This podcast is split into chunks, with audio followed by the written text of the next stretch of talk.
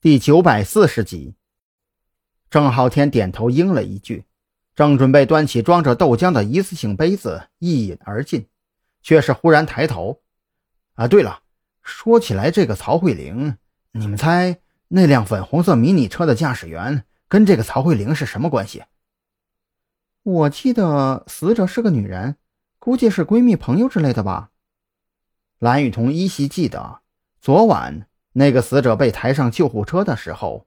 散落在白色床单外的头发又黑又长。错了，死者叫曹慧雪，是曹慧玲的堂妹。郑浩天嘿嘿一笑，而且这个曹慧雪可不简单，她是山南市出租车公司的副总经理。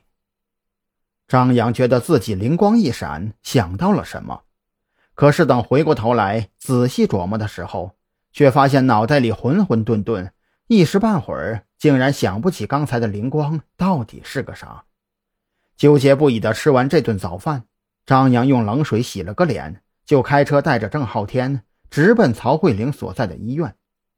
有郑浩天的证件开道，张扬这次没费什么口舌，就获得了曹慧玲的信任。虽然曹慧玲的身体状况仍然非常虚弱，但是她的神志很清醒。接连两次离奇的车祸。让他彻底明白了事态的严重性。警官，我希望你们能够保护我的婆婆和儿子。如果这帮人真的是冲我来的，我住在医院，他们很有可能把目标换作是我的儿子。曹慧玲如此说着，努力的想要用手肘支撑着身子坐起来。张扬见她面色惨白，嘴唇更是毫无血色，急忙制止了她的行为。你放心。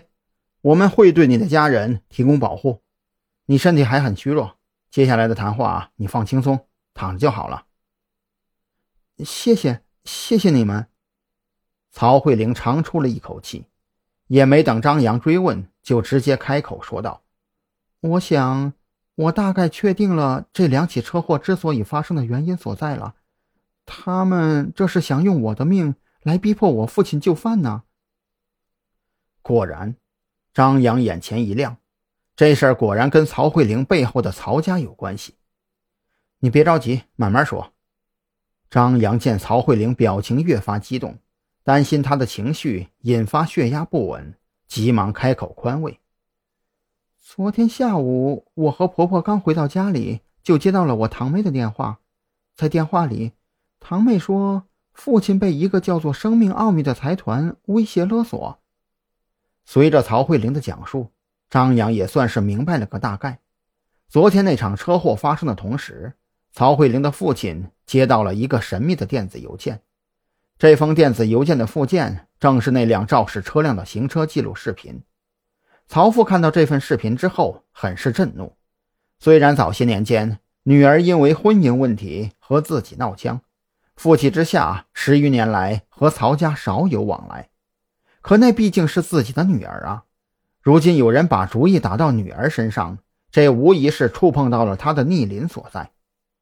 没等曹父的怒火发泄出来，一个神秘的来电让他当场陷入两难之境。电话里，一个使用了变声器的男人先是报出了曹父多年来的体检详情，声称自己是生命奥秘基金会的负责人之一，只要曹父注册成为生命奥秘基金会的会员。就可以获得一次重生的机会，同时也可以让女儿获得继续活下去的资格。